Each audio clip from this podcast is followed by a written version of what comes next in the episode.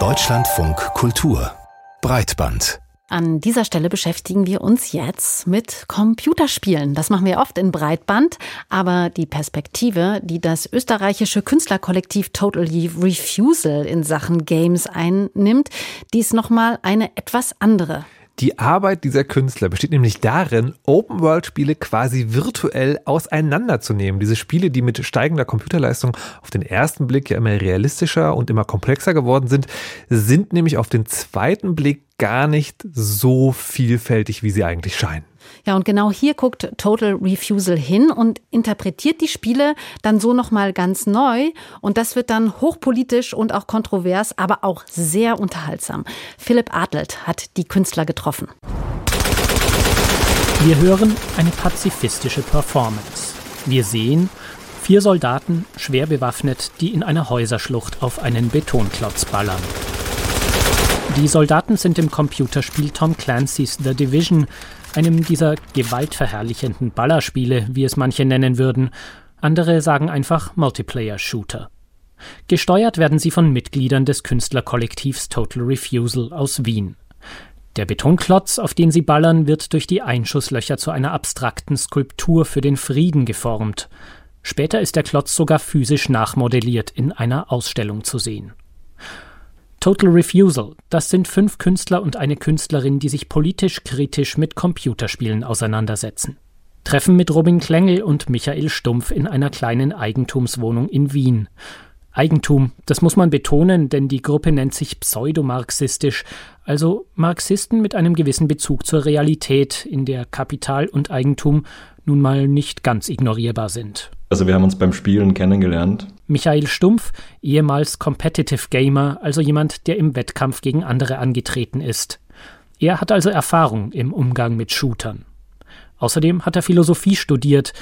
Auf seinen Fingern hat er M-A-R-X eintätowiert, dazu einen Bart, der sogar ein bisschen an Karl Marx erinnert. Adrian war schon auch ein kompetitiver Spieler eine ja, Zeit lang, ja, ich glaube schon. Ja. Robin Klengel, kein Marx-Bart, dafür Oberlippenbart, Kulturanthropologe. Er war schon dabei, als Total Refusal den ersten Film aus einem Videospiel gemacht hat. The weather's looking pretty good for our tour today. Light snowfall. Operation Jane Walk, eine Architekturführung durch New York, ebenfalls in der Welt des Shooters The Division. Oh, just ignore the bullets and keep going. We'll listen to Django Reinhardt's version of You're Driving Me Crazy. Ein Spiel mit einem extrem tollen Bühnenbild, aber einer wirklich desaströsen Erzählung. Und wir haben, während wir das Spiel gespielt haben, uns immer mehr gelangweilt über das, was uns das Spiel inhaltlich halt anbietet und haben immer mehr begonnen, eigentlich diese tolle Architektur anzuschauen. So, before us, we see the headquarters of the United Nations, built in 1952. The vision of world peace finds its form. At least that's the idea. Operation Jane Walk war auf diversen Filmfestivals so erfolgreich, dass die Gruppe hier offenbar ihr Potenzial erkannte, politische Botschaften durch Videospiele unter die Menschen bringen. Es folgte How to Disappear, ein Film über die Unmöglichkeit, in einem Kriegsspiel zu desertieren. The software does not allow soldiers to be executed by their comrades. Punishment is made obsolete by a narrow scope of action. Wir wünschen uns nicht, dass es jetzt keine Spiele mehr gibt, die jetzt Themen wie Krieg oder so verhandeln. Es geht eher um die Komplexität, mit denen diese Themen aufgegriffen werden. Ihr aktueller Film Hardly Working spielt in einer ganz anderen Welt. Der Western-Shooter Red Dead Redemption 2 ist ein sogenanntes Open-World-Game, also ein Spiel, in dem man sich in einer detailliert ausgestalteten Welt weitgehend frei bewegen kann. Mit dabei eine ganze Reihe von Statisten, die die künstliche Welt mit Leben füllen. Ein Stalljunge, der Wasser für die Pferde holt, ein Tischler, der Planken am Schiffsanleger ausbessert. Die Straßenkehrerin ist eigentlich ein bisschen mein Liebling auch. Was, was sehen wir? Also wir sehen halt die Straßenkehrerin, wie sie kehrt. Und das Besondere ist also, dass sie das eigentlich extrem hingebungsvoll macht. Tatsächlich kehrt die Straßenkehrerin stundenlang dieselben Quadratzentimeter Gehweg, ohne dass sich etwas verändert, ohne darüber nachzudenken, wie sinnlos das ist. Tagelang haben sie bei Total Refusal diese NPCs, diese Statisten beobachtet, seitenlange Protokolle geschrieben, haben zahllose Absurditäten gefunden.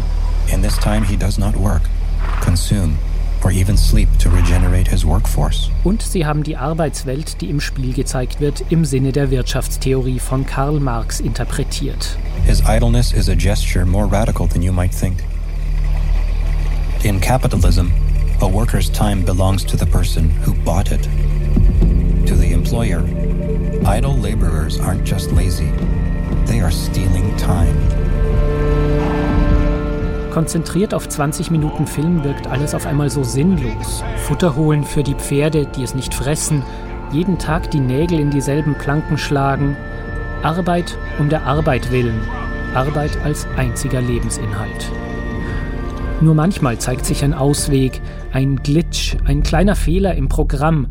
Zum Beispiel dann, wenn der Besen der Straßenkehrerin wie von Geisterhand verschwindet.